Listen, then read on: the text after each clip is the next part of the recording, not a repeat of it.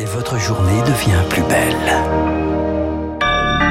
Nous sommes le mercredi 5 octobre 2022. Bienvenue, bon réveil, il est 7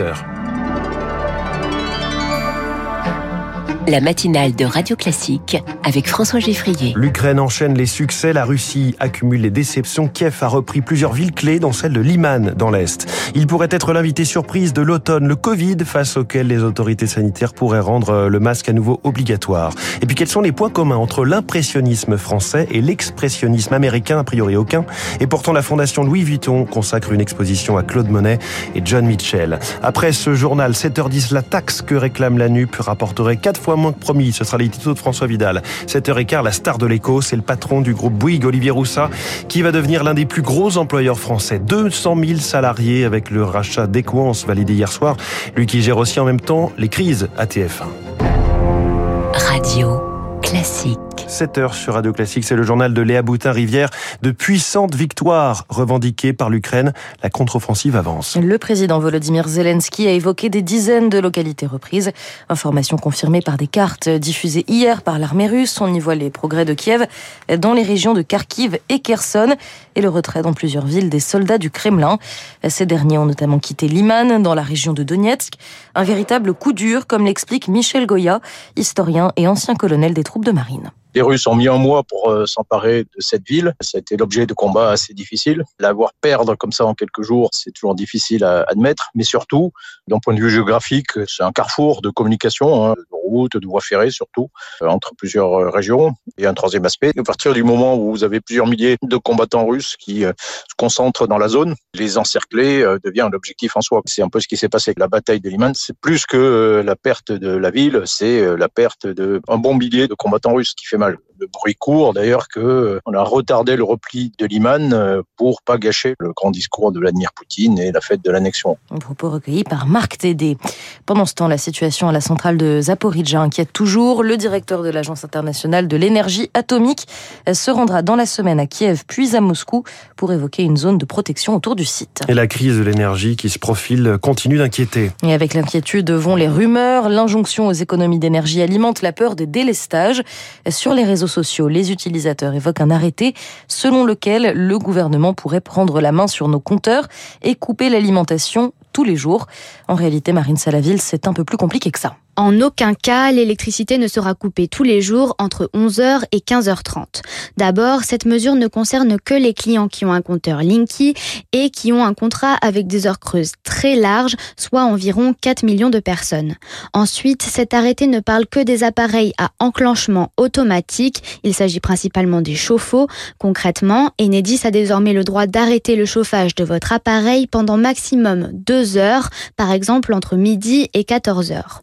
Enfin, si ce cas de figure se produit, les clients seront prévenus au moins une semaine à l'avance et l'enclenchement automatique sera rétabli pendant les heures creuses de la nuit, donc vous aurez toujours de l'eau chaude le lendemain matin.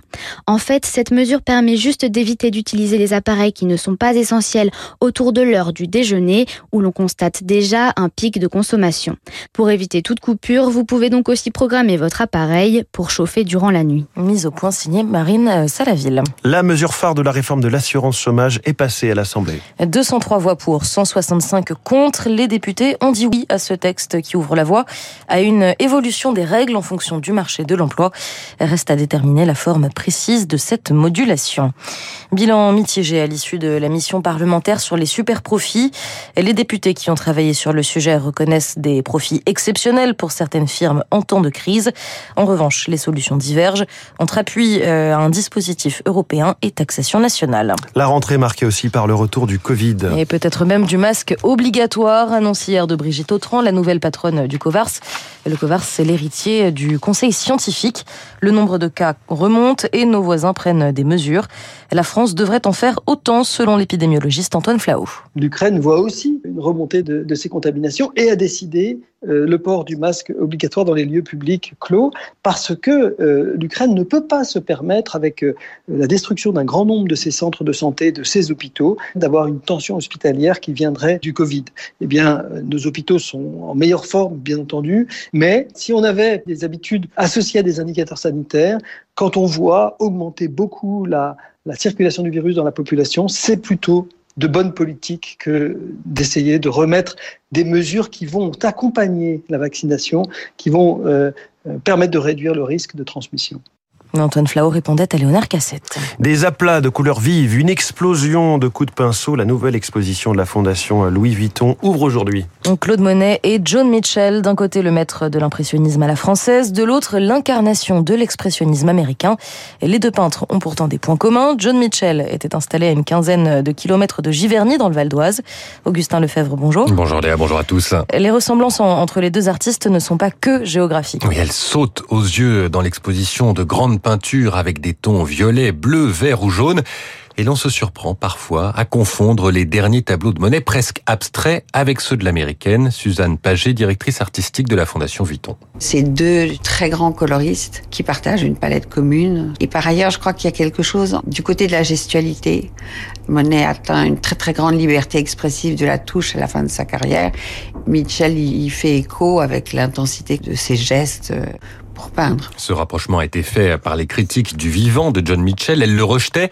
Il était principalement théorique jusqu'ici. Hein. Pour des raisons très pragmatiques, les toiles de ces deux géants prennent beaucoup de place. Marianne Mathieu, directrice scientifique du musée Marmottan-Monet, co-commissaire de l'exposition pour la première fois, eh bien, nous avions l'opportunité à la Fondation Vuitton de présenter ces œuvres et de les faire dialoguer, j'allais dire, pour véritablement voir quels étaient leurs liens ou pas, et donc offrir un dialogue pictural qui n'a jamais eu véritablement lieu auparavant. Une conversation entre deux artistes qui culmine dans la dernière salle, quatre panneaux bleus et jaunes de John Mitchell d'un côté, de l'autre, l'agapante gigantesque triptyque de Monet habituellement dispersé dans trois musées le bassin au nymphéa grandeur nature. Et l'on se dit en sortant que la beauté est loin d'être abstraite. Merci Augustin. Et vous revenez plus en longueur sur cette exposition dans votre choix culturel à 9h. Dernière information, Daniel Barenboim a annoncé hier être atteint d'une maladie neurologique grave. Le très célèbre pianiste et chef d'orchestre va se mettre en retrait de ses activités pour les mois à venir. Merci, c'était le journal de Léa Boutin-Rivière. Question, comment TF1 peut rebondir après l'échec du mariage avec M6 Olivier Roussat, le directeur général du groupe Bouygues, et ce matin la star de